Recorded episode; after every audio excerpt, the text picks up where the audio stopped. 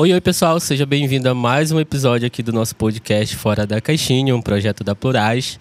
Esta temporada contemplada pelo edital Zezinho Corrêa da Manaus CUT. Hoje a gente vai falar um pouco sobre cultura e entretenimento, principalmente aqui na nossa região. Estou aqui com a minha super mediadora novamente, né, Aurora Boreal e um super convidado, Francis, vai já se apresentar. Aurora, introduz a gente aí nesse tema e no currículo do nosso entrevistado. Olá a todos. Fala mediadora, eu penso que eu tô num debate político, né? Ai, meu Deus. Candidato, cinco minutos. Gente, olha, o currículo do nosso convidado é muito extenso. Eu vou fazer o breve do breve. Eu vou deixar que ele conclua se assim achar necessário.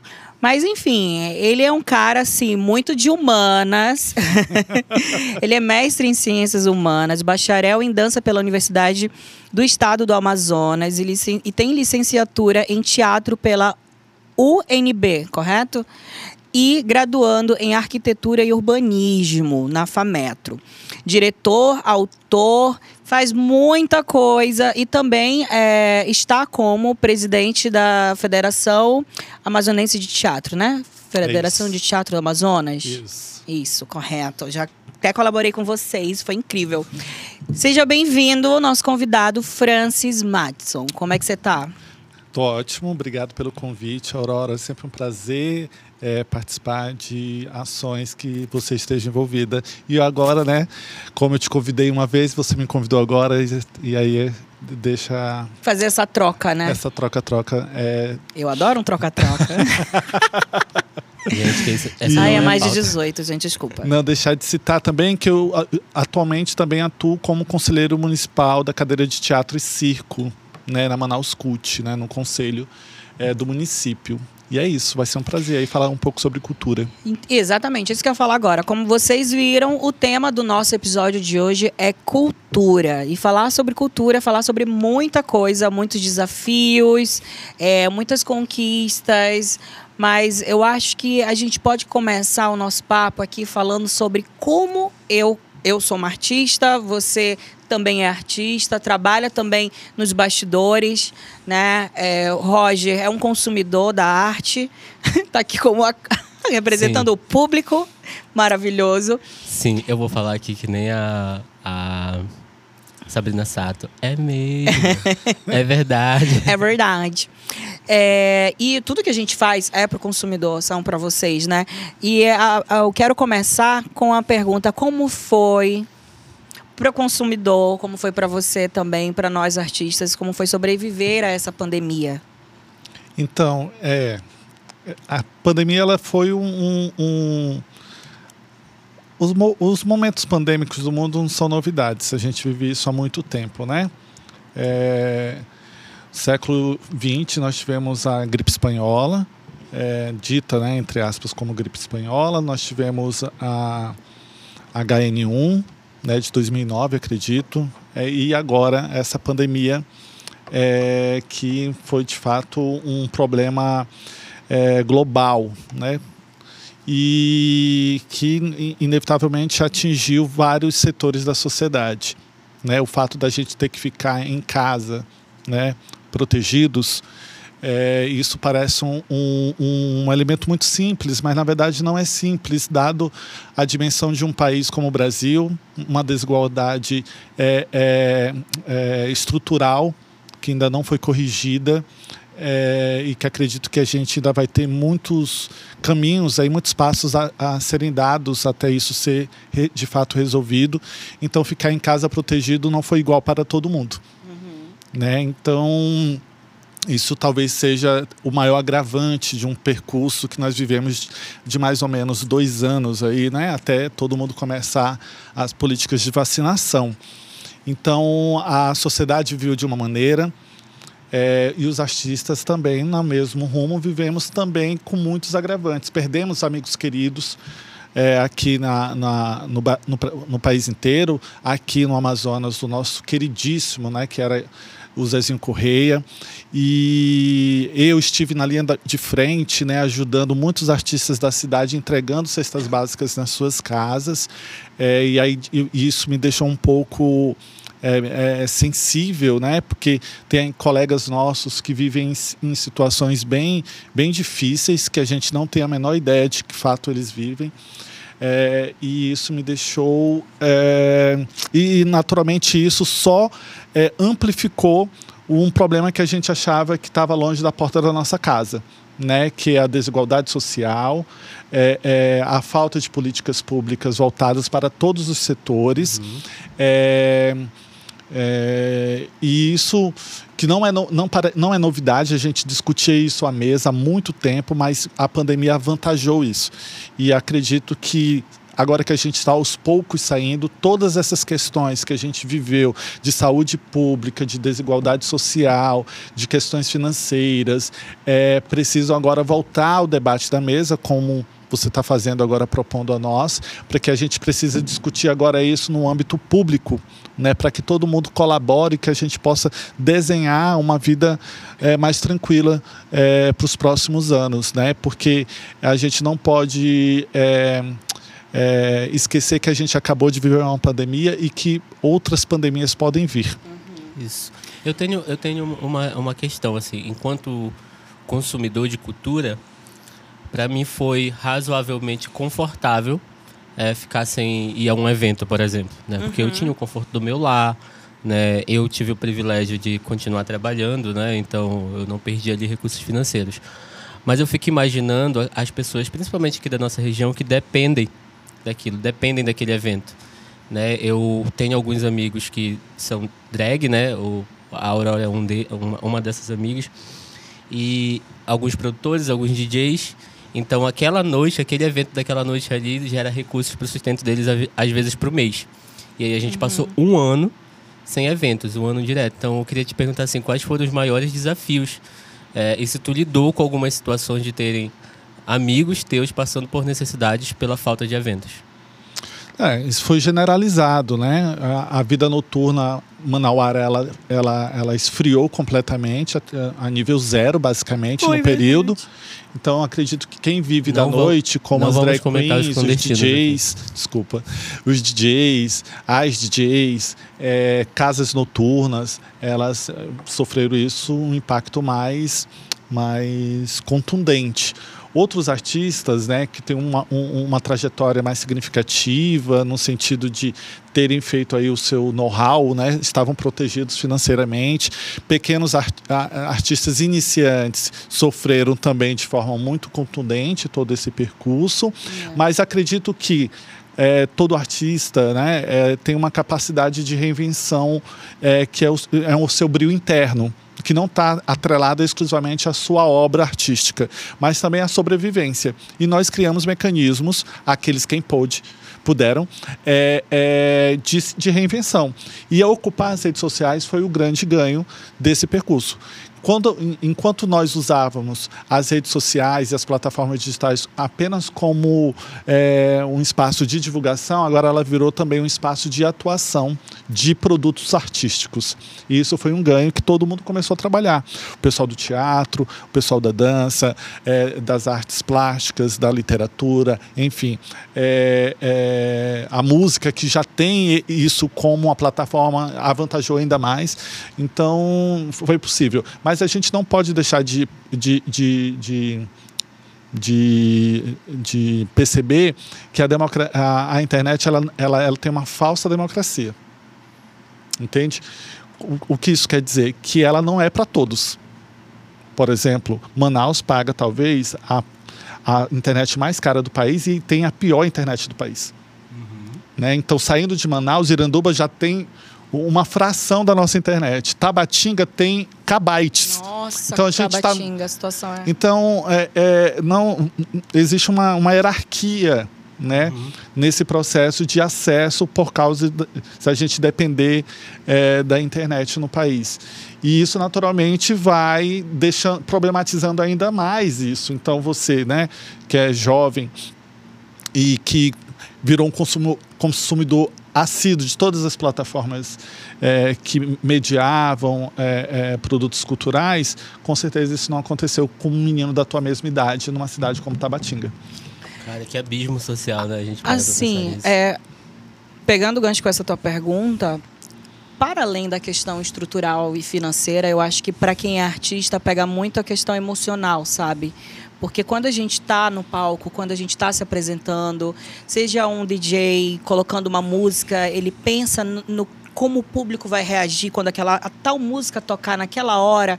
Ele imagina a sensação que ele vai causar nas pessoas, assim como o ator, assim como o diretor, assim como a drag, assim como toda essa galera que trabalha com o grande público, né? Então, a questão sentimental também pega bastante, porque a gente é, é, é esse é o nosso combustível sabe? Esse é o nosso combustível, são os aplausos, são os abraços quentes, é o beijo, é, é, o carinho, é ver que aquela pessoa sentou na poltrona, que saiu de casa, que teve cuidado. É, tudo isso fez falta também, não só a questão da sobrevivência falando sobre dinheiro, mas a sobrevivência da essência do que ela, a arte ela é, sabe? Ela, ela começa com uma, um, um sentimento, né? E depois, é, obviamente, a gente vai partindo aí para outros aspectos mais estruturais, financeiros, essas coisas. É... Como que você vê a, a cultura aqui na nossa cidade? Como que você acha que está o cenário da cultura local? Eu acho que tem duas tem duas forças que, que deveriam ser homogêneas e são antagônicas que é a nossa produtividade em todos os setores culturais. É, então a gente tem desde drag queens que estão é, despontando a nível regional e nacional, até é, poesia literatura. Então a gente tem um histórico gigantesco. A cidade de Manaus é por si só uma, uma cidade culturalmente muito rica. Né? Contudo, a, a, essa força que deveria ser homogênea, ela está praticamente é, antagônica, que seriam as políticas que deveriam ser desenvolvidas, implementadas, cri criadas, implementadas e desenvolvidas a médio e longo prazo, para que cada artista dessa, para que cada setor desse pudesse é, é, é amplificar ainda mais a sua atuação no cenário regional e nacional. Então, se você não tem é, a gente não pode esperar que o setor privado vá dar conta de todos os artistas que uma cidade como Manaus tem, porque ele não vai dar e ele vai escolher alguns artistas em detrimento de outros. E esse processo, por si só, pode ser muito, muito é, agressivo e violento. Uhum. Por isso que o Estado e o município não podem ser omissos, porque ele equilibra o pH. Então, aquele artista que está invisibilizado, aquele artista que não tem oportunidade, a, através de políticas públicas, ele pode construir também um espaço muito positivo e interessante dentro de uma cidade como, como Manaus. E isso sendo setores antagônicos, né, para onde está fruindo toda essa produtividade da cidade de Manaus? Então, cada vez grupos de teatro têm produzido cada vez mais peças, grupos de música têm produzido cada vez mais é, CD. É, é, tempo do CD, olha. É, meus 37. É. Os, os quase, eu sou dessa época também. Quase 40 batendo, né? Então é isso. É, do CD, o LP, agora gourmet. É, enfim, nas, ocupando as plataformas é, é digitais. Então, para onde está fruindo isso? Para quem está atingindo? Quem está consumindo isso? É, é, é quem mora no centro? É quem tem escolaridade, nível superior? Tem dinheiro, porque produzir bens culturais também tem a ver com dinheiro, porque você vai ao teatro, você precisa de dinheiro. Para você comprar um livro, você precisa também de dinheiro.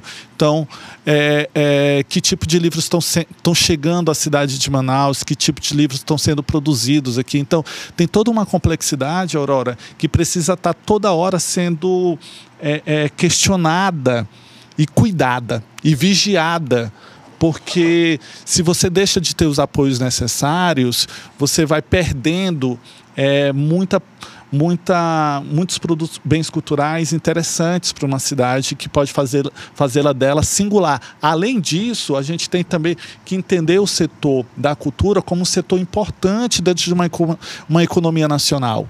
São os setores culturais, a indústria cultural, né, que eles chamam de indústria cultural, tão, ela, ela, é tão forte como a indústria cultural do turismo, por exemplo. Então, vamos, vamos tomar como exemplo a força é, é, da produção cultural da cidade de Londres.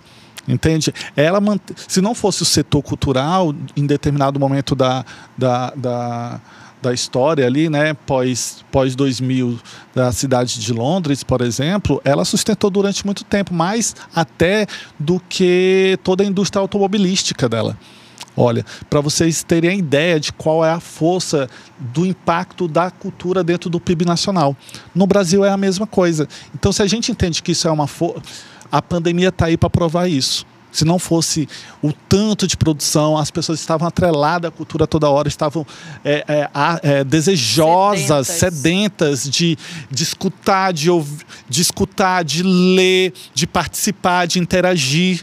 Então isso, isso já deu todos os indicadores necessários e a pandemia a colaborou por uma parte em relação a isso que é, é, é financiar, promover é, é, é, a cultura sempre vai ser algo positivo.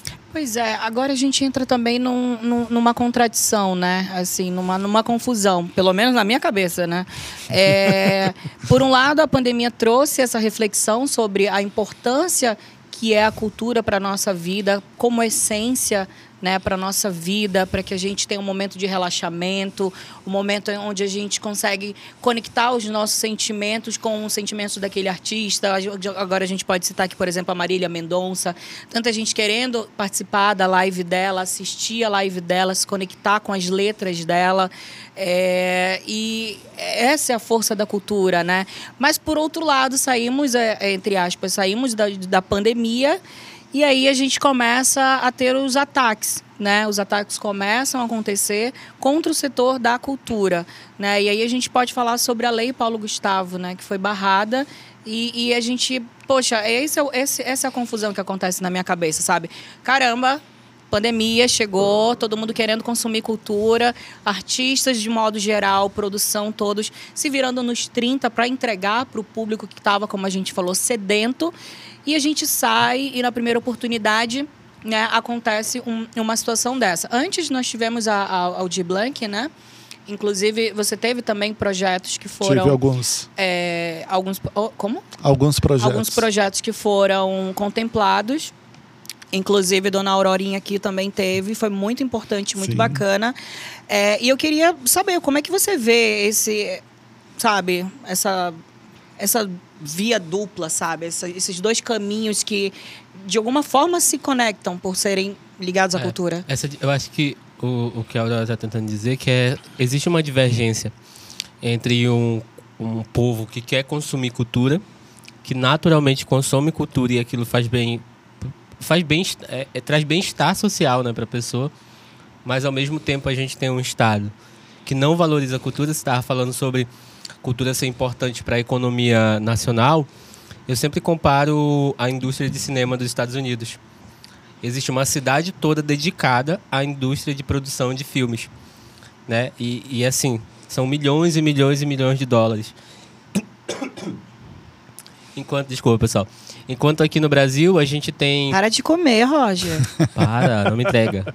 Enquanto aqui no Brasil a gente tem é, diretores que eles precisam passar anos e anos esperando um edital, né, um incentivo é, do Estado para produzir seus filmes. E a gente sabe que o cinema nacional é muito bom, mas a gente não tem tantos investimentos como né, o governo dos Estados Unidos faz é, para o cinema de lá. É, porque então, dinheiro tem, né? É, dinheiro a gente sabe que tem, mas o investimento ele não é direcionado. Né? A gente investe em outras áreas, mas a gente também não investe na cultura sendo que cultura é um braço importante de mobilização social, de atuação política, de ativismo, de bem-estar social. Então a gente está levando para as pessoas um bem-estar social. A gente tem aqui no, no nosso bastidor é, uma psicóloga, né? E ela estava falando mais cedo com a gente sobre o quanto que é, a cultura pode te ajudar a superar um momento de crise, um momento né, de ansiedade, um momento de depressão e a gente não tem um estado preocupado com isso. Então, como que você enxerga essa divergência de um povo que quer consumir com um Estado que não dá recursos para que isso seja possível. Esse Valendo é o... um milhão, hein? Pergunta que vale um milhão. Esse talvez seja a nossa tragédia. Essa é a tragédia, é a grande tragédia. Quando você não vê um Estado né, preocupado em oferecer condições para que os artistas possam produzir, né, sendo que ele faz incentivo em vários outros setores da sociedade, uhum. né, é, ele está dizendo claramente o que qual é a perspectiva dele de mundo. É, e isso, isso é, é muito grave, porque nesse percurso, nessa, nesse, nessa briga, né, nesse confronto, muitos artistas deixam de produzir, muitos artistas é, é, desaparecem, artistas morrem, entende? E naturalmente a sua visão de mundo, a sua poética, a sua criatividade também desaparece nesse percurso. E um país que não olha para isso, que não olha para os artistas, ele está fadado ao fracasso sempre. Então nós precisamos é, ficar, aquilo que eu falei antes, a gente precisa ficar atento e vigilantes. Então, é, e preocupados também em quem a gente vota, em que tipo de, de, de, de, de representante político a gente está tá, tá jogando as nossas energias, é, ficar atento que depois das eleições a gente precisa também acompanhar o percurso desses, desses políticos é, senão vai acontecer isso que aconteceu. É, nós tivemos a Lei Aldir Blanc há dois anos, que ajudou muitos artistas no Brasil inteiro, foram mais de 4 bilhões é, é, de reais é, injetados direto no setor. E, e, a gente. Nós temos produção da Aurora, temos produção, produções minha, da Sofrê de Bodó, da Fetan, enfim, de vários artistas da cidade. Nós tentamos agora. De vários é, segmentos. Vários né? segmentos. Então, a gente tentou agora a, a lei Paulo Gustavo, que é diferente da a lei Aldir Blanc 2, porque a lei Aldir Blanc é um dinheiro reservado para a cultura, né? sai direto do Tesouro para a Cultura. O Paulo Gustavo é uma parte desse dinheiro, boa parte é do cinema. Então o presidente vetou isso, né? E, isso já demonstra. E, é, esse presidente já demonstra há muito tempo o é, desprezo, o desprezo pela completo cultura. pela cultura e pelos artistas do país, né?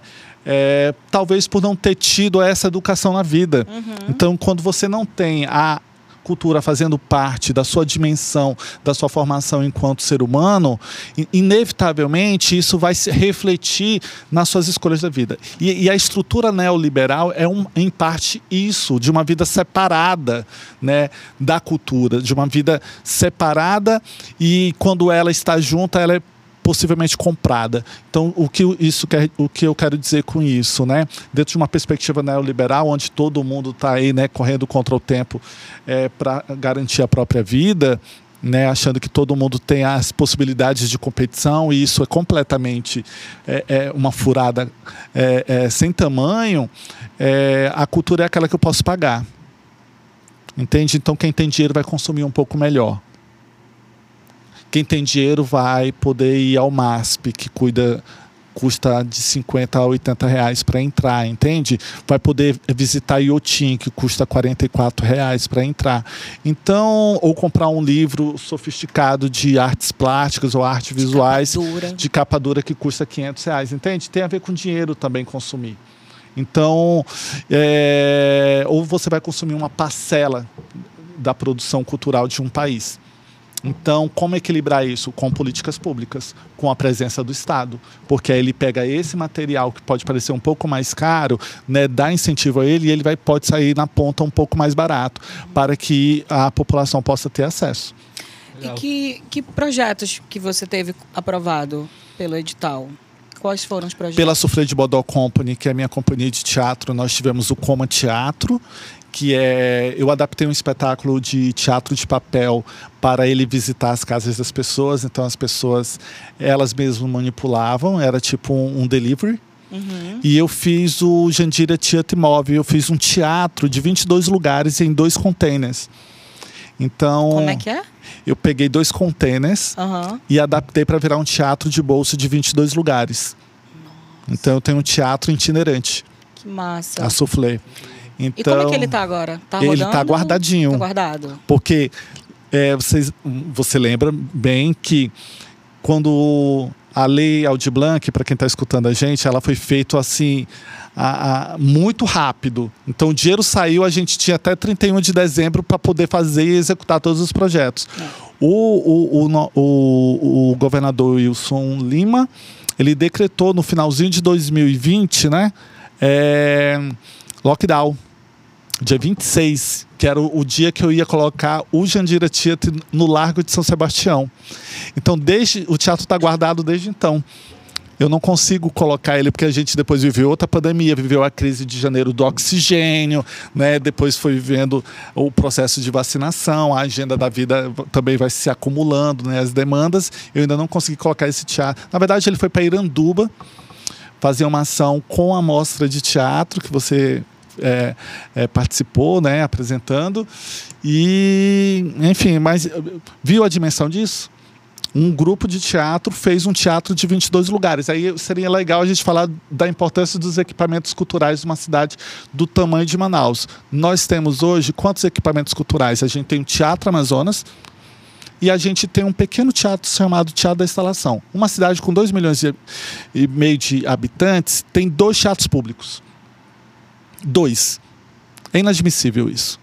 É inadmissível a quantidade de pessoas. As pessoas nem sabem, tirando o Teatro Amazonas, aonde fica esse outro teatro, entende? Então, se você vai deixando de ter equipamentos culturais, o que seriam equipamentos culturais? Centros culturais, né? Galerias. casas de cultura, galerias, é, é, teatros, pequenos teatros. Pergunta se há algum teatro na periferia, além dos auditórios dos centros de convivência. Então, isso reflete muito o nosso descaso com a cultura no Estado. E, quem, desculpa, e- Roger, e quem foi responsável em criar espaços culturais é, ao longo desses, dessas últimas duas décadas? Os artistas, entende? O, o, o, Espaço Cultural Curupira, que você mantém é, a agenda lá em alguns dias, é, é um espaço cultural que atua como bar também, mas também é, é, recebe ali boa parte dos artistas da cidade. É, o também é, é, são pequenas casas de shows alternativas, entende? Teatro, Teatro Buia, Ateliê 23 do Tassiano Soares, do grupo de teatro. Eu já cheguei a ter um espaço cultural, entende?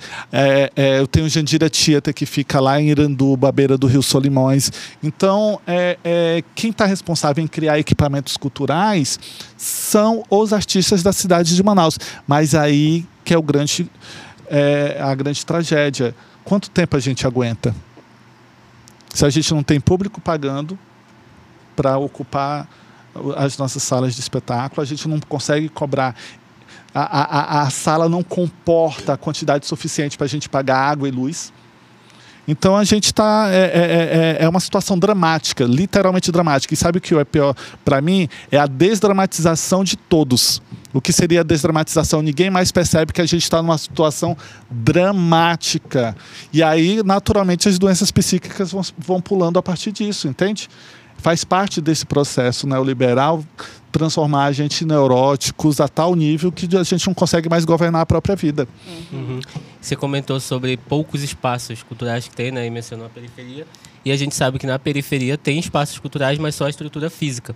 E para além da estrutura, estrutura física, a gente precisa do suporte do Estado, justamente para conseguir levar esses artistas para lá, né? Não adianta ter só um centro cultural lá na Zona Leste. A gente precisa que ele esteja lá enquanto estrutura, mas que eles também, também esteja funcionando é, com artistas, né?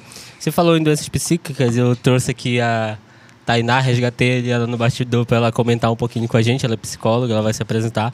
E então ela vai comentar um pouquinho sobre esse nessa relação entre é o bem-estar a estreia social. dela também, né? É a estreia da Tainá no nosso podcast. Uma estreia de milhões. Estreia de milhões. Vai lá, Tainá, se apresenta, por favor.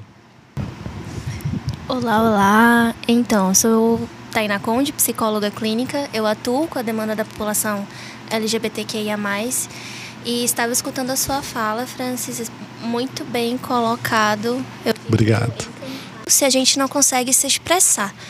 E as linguagens, as diversas linguagens das artes é uma forma da gente se expressar, da gente se reconhecer. Né? Eu costumo a dar ênfase na minha atuação como psicóloga é, trazendo recursos da cultura.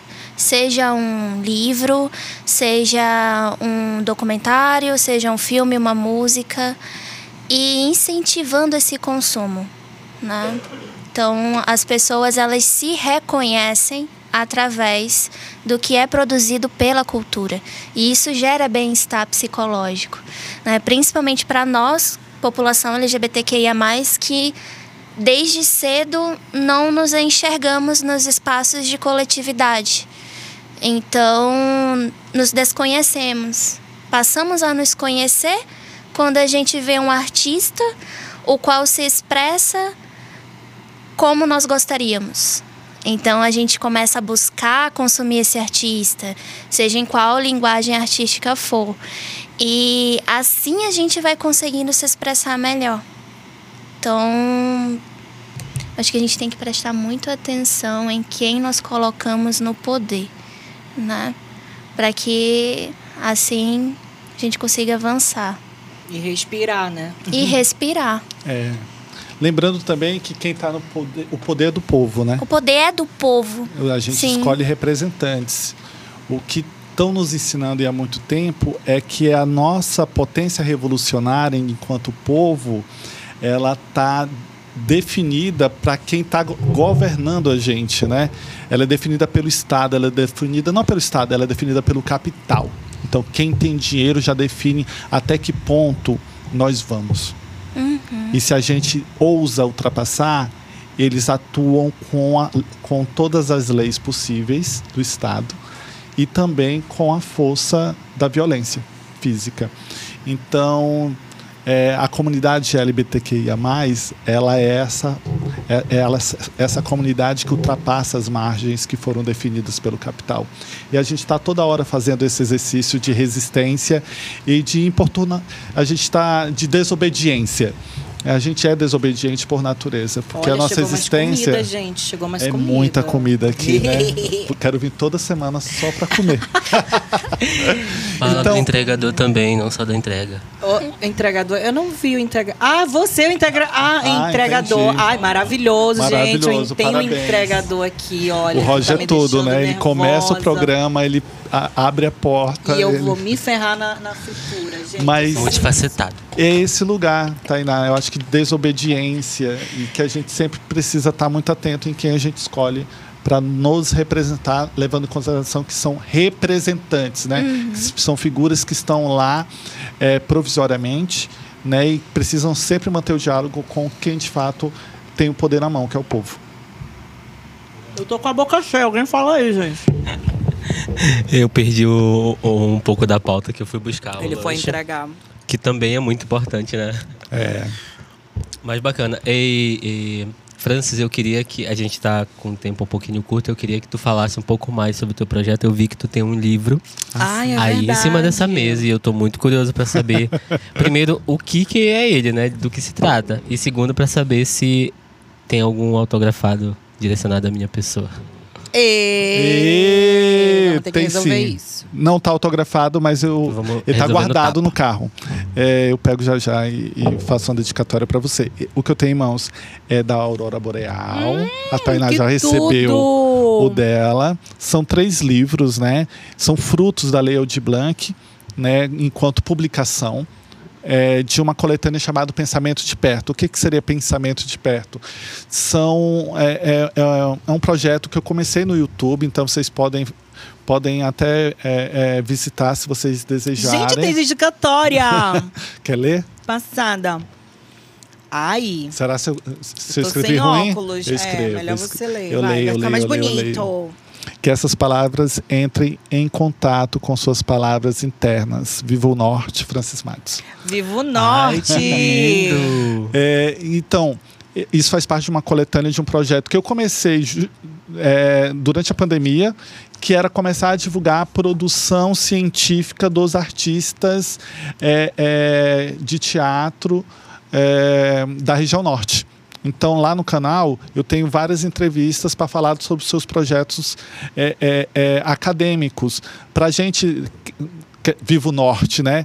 Para a gente começar a entender que os artistas da região norte não produzem só arte, a gente também produz literatura acadêmica, literatura que, é, é que tem expressividade e força científica a nível nacional.